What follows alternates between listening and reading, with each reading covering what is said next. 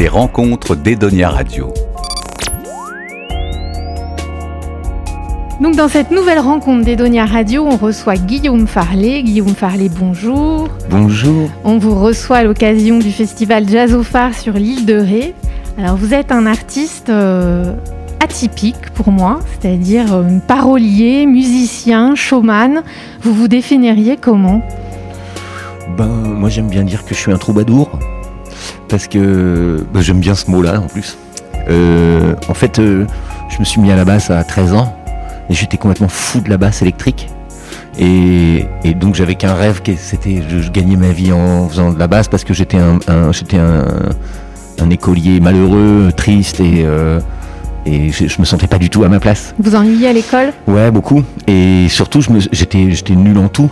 Nul à l'école, nul en sport, nul en tout. Et donc, dès que j'ai commencé à jouer de la basse, c'était les premiers moments où les gens pouvaient dire Oh, oh Guigui, c'est bon ça? Je disais Ah, c'est bon. D'un seul coup, je, ça, ça ouvrait une porte sur, sur quelque chose. Donc, euh, bah, j'ai gagné ma vie en jouant de la basse. Et puis, j'ai commencé à écrire des chansons euh, fin 90, quoi, vers 98, 99 j'avais très envie de chanter des chansons d'amour en fait. J'avais envie de chanter l'amour. Je me demandais si j'allais rencontrer un auteur et puis finalement je, je commençais à écrire des chansons pour moi et puis j'ai écrit des chansons pour un duo parce que en fait je faisais des conversations entre un homme et une femme et donc je faisais des chansons comme ça sous forme de conversation. Et au bout de trois chansons je me suis dit oh je vais faire un disque de, de conversation enfin un disque de duo quoi. Et donc j'ai demandé à ma cousine euh, Hélène avec qui je chantais déjà dans d'autres groupes si elle voulait bien me donner la réplique, puisque j'écrivais paroles et musique. Et voilà, c'est comme ça que j'ai commencé à faire des chansons. Ce projet s'appelait Naturalibus. Et avec ça, on a fait Drucker, on a fait euh, les premières parties de Vanessa Paradis. euh, euh, c'était, plein de portes qui s'ouvraient comme ça et, qui, étaient tout à fait, tout encourageants. Lorsqu'on se couche, même pas elle me touche. Elle dit j'ai besoin de sommeil car demain au réveil, je saute dans la douche. Pas le temps de faire des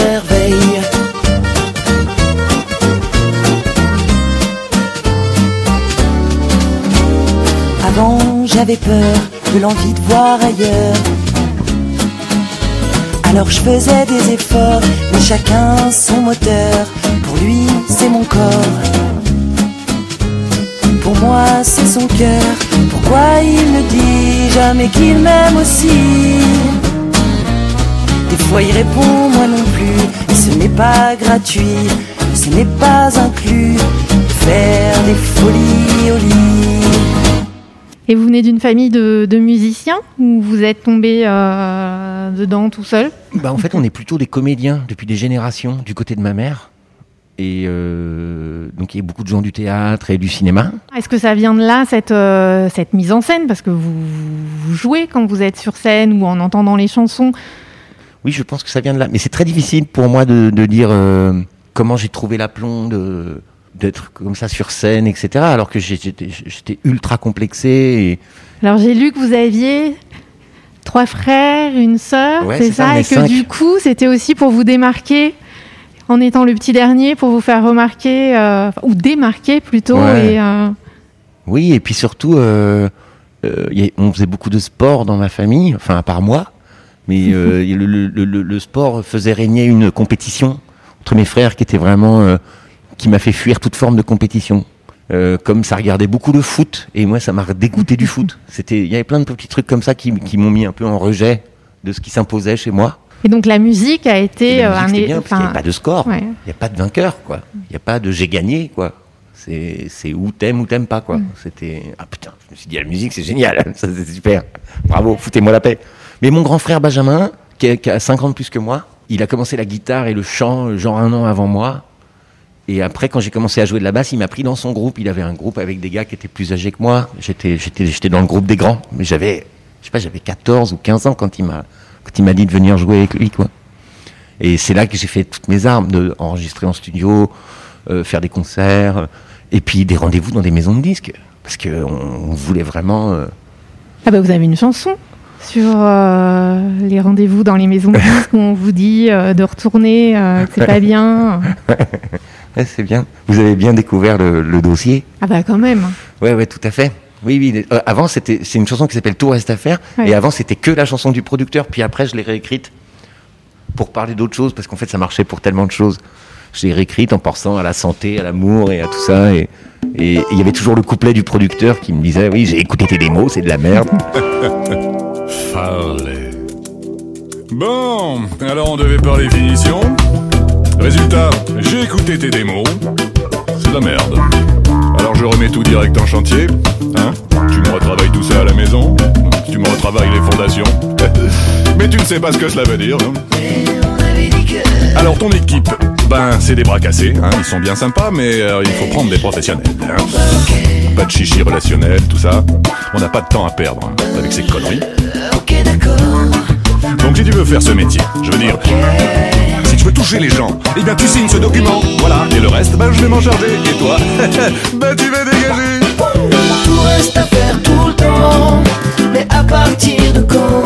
Si tout ce qu'on a déjà fait ne servira jamais. Tout reste à faire tout le temps, mais à partir de quand? Je Avec votre cousine Hélène, vous, avez, vous avez arrêté ensuite euh, votre euh, Ouais, duo ça a duré une dizaine d'années, 9 ans. Moi, j'ai marqué une pause, mais parce qu'on avait travaillé beaucoup. Et puis, et puis, et puis j'étais en frustration un peu. J'avais envie de, de upgrader le, le- le truc. Donc, j'avais écrit beaucoup de chansons pendant tout ce temps.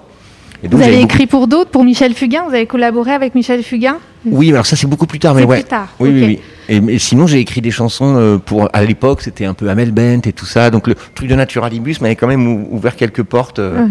de, de, de- d'auteurs, euh, de, de compositeurs, de trucs comme ça. Quand on écrit une chanson, euh, admettons Amel Bent, vous savez que vous allez écrire pour Amel Bent ou au contraire vous écrivez une chanson et après vous lui proposez ou vous écrivez pour quelqu'un en particulier? Ça se passe comment Ben, c'est mieux de pour Amel Bent, ça s'est pas passé comme ça. Ouais. En fait, pour Amel Bent, ça a été euh, viens nous faire écouter euh, des morceaux qui servent pas, quoi. Ouais. Et donc je suis allé dans les bureaux de BMG et on était juste tous les trois avec le, le directeur artistique et, et, et Amel. Et à un moment, j'ai fait écouter un truc que j'avais fait avec une chanteuse qui s'appelle Stevie Maï, une chanteuse antillaise qui, est- qui, qui- qui a beaucoup de talent, qui est une super mélodiste. Et on avait fait un morceau tous les deux comme ça. Et elle, elle a pas pris, on n'avait pas de texte en fait. Et je lui ai chanté la mélodie sur le playback qui défilait. Et donc, euh, elle a écouté ce, ce truc, elle a dit ah oui ça, ça j'aime, ah ça c'est super, c'est vraiment ce que je veux, tout ça. Donc elle a, elle a pris un morceau qui avait été euh, comme ça entamé sous forme de maquette, et ensuite elle a mis un texte et, euh, et ça a fait une chanson sur l'album d'Amel Ben. que C'était, c'était bien pour moi parce que c'est un, album qui a cartonné, c'était son premier disque avec euh, Le point levé, euh, euh, la philosophie. la ouais. philosophie, tout ça, voilà, ouais, exactement. C'est une chanson qui s'appelle Quand elle chante. Elle pleure, elle pleure, mais n'est jamais consolée. Elle meurt, elle meurt, mais personne ne vient l'aider. Personne, personne ne vient l'aider. Trop jeune, trop pure pour entendre ses injures. Pour elle, c'est dur. Trop de haine, trop de blessures. Hmm. Quand elle chante, sent bien, elle se sent guérie. Tout devient clair, elle se sent jolie. Alors elle sourit. Quand elle chante, Puis après, on m'a branché pour travailler pour euh, Jérôme Gallo, un mec qui était produit par Patrick Bruel. J'ai beaucoup travaillé avec Jérôme Gallo. Et après, j'ai bossé pour Cécilia Cara, la meuf qui chantait dans, dans Roméo et Juliette. Euh, mais des trucs qui n'ont pas beaucoup vu le jour. Après, moi, ça m'a un peu calmé. Parce que j'ai beaucoup bossé sur des trucs qui n'ont pas vu le jour. Et, et je me suis dit, euh, je suis pas sûr de vouloir être euh, baladé de prod en prod et de gens qui disent, ouais, mais tu comprends, il faut que ce soit plus comme ci, plus comme Donc, ça. Et en vous, même temps, vous préférez maintenant écrire pour vous? Surtout, je suis, je, je- je suis plus dans le concret de, de, de, la liberté de faire un truc euh, propre à moi. Et en fait, je pense que euh, faire un truc qui, qui, qui, qui- qui trouve écho auprès d'un public, je pense que ça, ça se doit d'être au plus près de soi, quoi. Après, moi, je me rendais compte de tous les copains qui étaient en maison de disques et qui étaient soumis Ouais. à des DA qui venaient dire plein de choses et qui venaient parler des tendances et de tous ces trucs euh, qui sont assez euh, abstraits. C'est loin d'être une science exacte. Donc, euh, moi, j'ai vu des projets super qui, d'un seul coup, devenaient un peu lissés, puis plus lissés, puis encore plus lissés, puis au bout d'un moment, le truc était plus intéressant du tout. Le mec était juste ultra formaté. Pour finir, en plus, pour la prod elle-même euh, perdait la foi sur le projet, quoi. Donc euh, les mecs se faisaient rendre leur contrat et tout ça. Je, je trouvais ça déprimant. Je me disais mais ah, j'ai pas du tout envie de, de perdre mon temps comme ça. En plus, les maisons de disques ne sont pas du tout intéressées par les concerts de proximité parce que ça Ouais. leur rapporte pas de blé. Donc très vite, ils te disent non mais mets rien sur internet. Non non mais fais pas de concert à Paris, ça rapporte Mm. rien. Non non mais en fait ils te bloquent, ils font. En fait il se passe rien. Et tout ce que tu fais, c'est espérer qu'il y a un buzz qui se crée, mais sans concert, sans internet, sans machin, parce que tu comprends. faut- Pour moi, c'était genre euh, laisse tomber. Tu coupes avec les gens. Alors que le, ce qui compte le plus, c'est justement entretenir quelque chose avec les gens. Oui, puis vos chansons, elles sont euh, des messages, elles se, elles se vivent.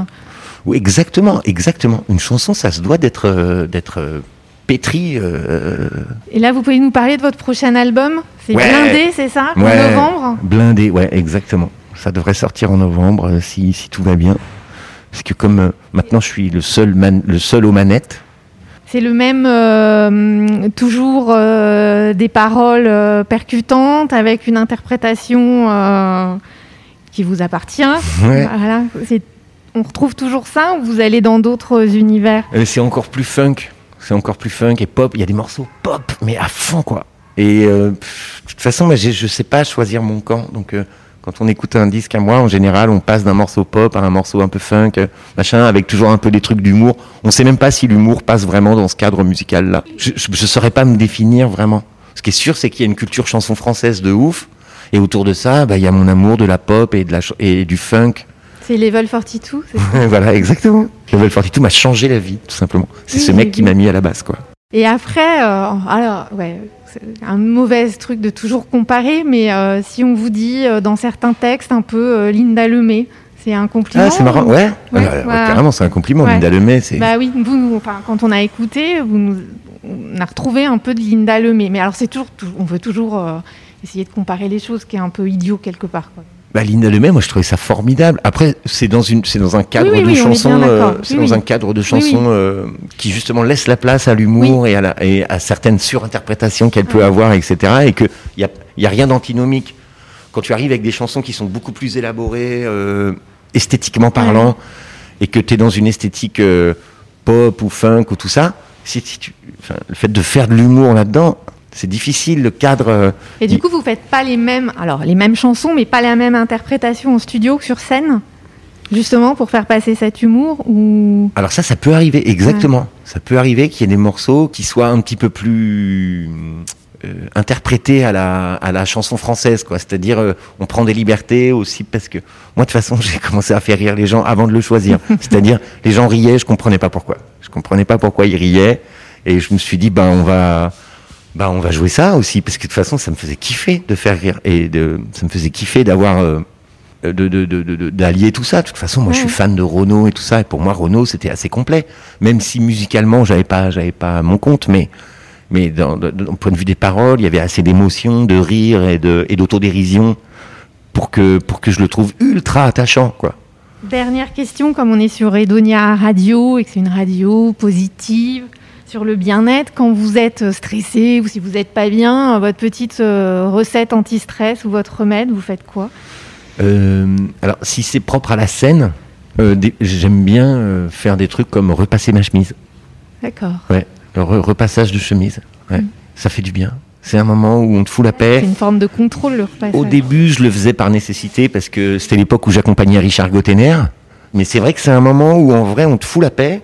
Et en fait, c'est un moment de recueillement, je sais pas comment dire. C'est un moment où on, a nos pensées pour nous, on peut se projeter un peu dans le spectacle. C'est un bon moment de concentration, en Ouais. fait.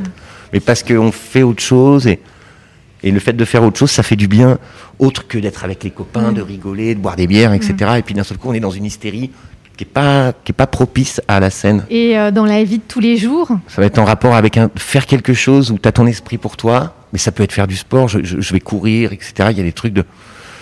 Courir, c'est super pour moi. C'est un moment où on a notre esprit pour nous, on n'a pas besoin de réfléchir à ce qu'on fait. Et ça, je, trouve ça ultra salutaire. Mais pareil, euh, se mettre de la musique à fond et commencer à faire le ménage et tout, c'est un truc qui fait du bien. Même après, c'est un truc qui, une fois qu'on a bien cleané chez soi, c'est d'un seul coup, on y voit plus clair. J'aimerais bien que ça me prenne plus souvent, mais, mais c'est vrai que c'est un bon, c'est un bon anti-stress, c'est un- une bonne manière de faire, je crois. Si vous deviez choisir une chanson dans tout votre, répertoire et que vous aimeriez qu'on diffuse. Je sais pas, je peux choisir une chanson du prochain album qui est pas sorti? Eh ben si, à ce moment-là, je vous envoie une chanson du dernier album, ça s'appelle Ma Perspective, et c'est un morceau qui est un pastiche des années 80, et c'est une déclaration d'amour à ma meuf, parce qu'en fait, quand on s'est rencontrés, euh, elle, elle est musicienne aussi, mais elle a 16 ans de moins que moi. Et elle est arrivée chez moi un jour avec son casque, elle m'a dit Hey, regarde ce que j'ai, écoute ce que j'écoute. C'était Al Jarreau. Al Jarreau, ça m'a. C'est trop mon école, quoi. Et elle écoutait Breaking Away. Breaking Away. Je me suis dit, cette fille, je suis déjà amoureux d'elle. Elle écoute Al Jarreau, s'il te plaît. Alors qu'elle est née en 90, quoi. Donc euh, je me suis dit, elle, faut que je la garde dans l'équipe. Et donc j'ai écrit ce morceau euh, qui a vécu plusieurs euh, tournants, parce que je l'ai retravaillé et tout ça. Et le gars qui a réalisé l'album qui s'appelle Édouard Coca, il a fait une réal, mais Al Jarreau, mais total Genre 80 à mort Ok. et donc là, euh, voilà, on a fait jouer un saxophone, genre David Sanborn, euh, genre, mais la Californie en perfusion. Voilà, je pense que ça, de- ça aurait dû être le tube de l'été, mais bon, le temps n'était pas assez Mais clément. ça sera le tube de Noël. Ouais, exactement. Ce sera le tube de Noël qui fera penser à l'été. Voilà. Merci Marjorie. Eh bien, au revoir Guillaume, et on peut vous retrouver sur votre euh, site internet guillaumefarley.com. Ouais, exactement, qui, qui était tout fraîchement fini. Ouais, le, le- le site est assez Vous complet. maniez l'autodérision et euh, Oui, bah ouais, bah oui, c'est c'est écrit dessus. Ouais, tout à fait. Merci beaucoup à vous deux. Edonia Radio. J'ai la moustache épaisse, comme celle des anciens flics. Je touche pas le levier de vitesse, c'est une automatique. Le coup de la fenêtre, soudain je t'aperçois. Je soulève mes lunettes, je ris de je ne sais quoi. Toi, moi, nous, et ce sera tout. Passons à la consommation. Juste un café et l'addiction.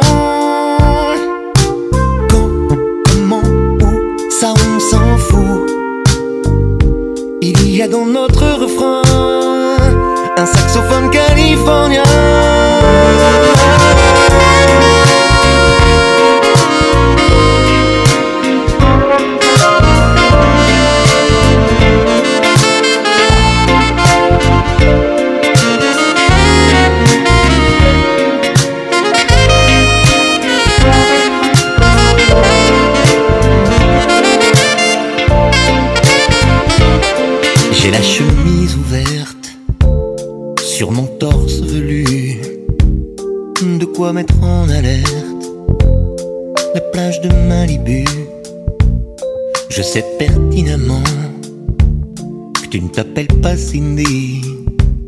Moi je vis chez mes parents et puis j'ai pas le permis. Toi, moi, nous, ce sera tout. Je sais que c'est toi ma perspective, rien qu'à l'odeur de ta lessive. Quand, comment, où, ici et partout. Dans notre refrain un magnifique solo de rien.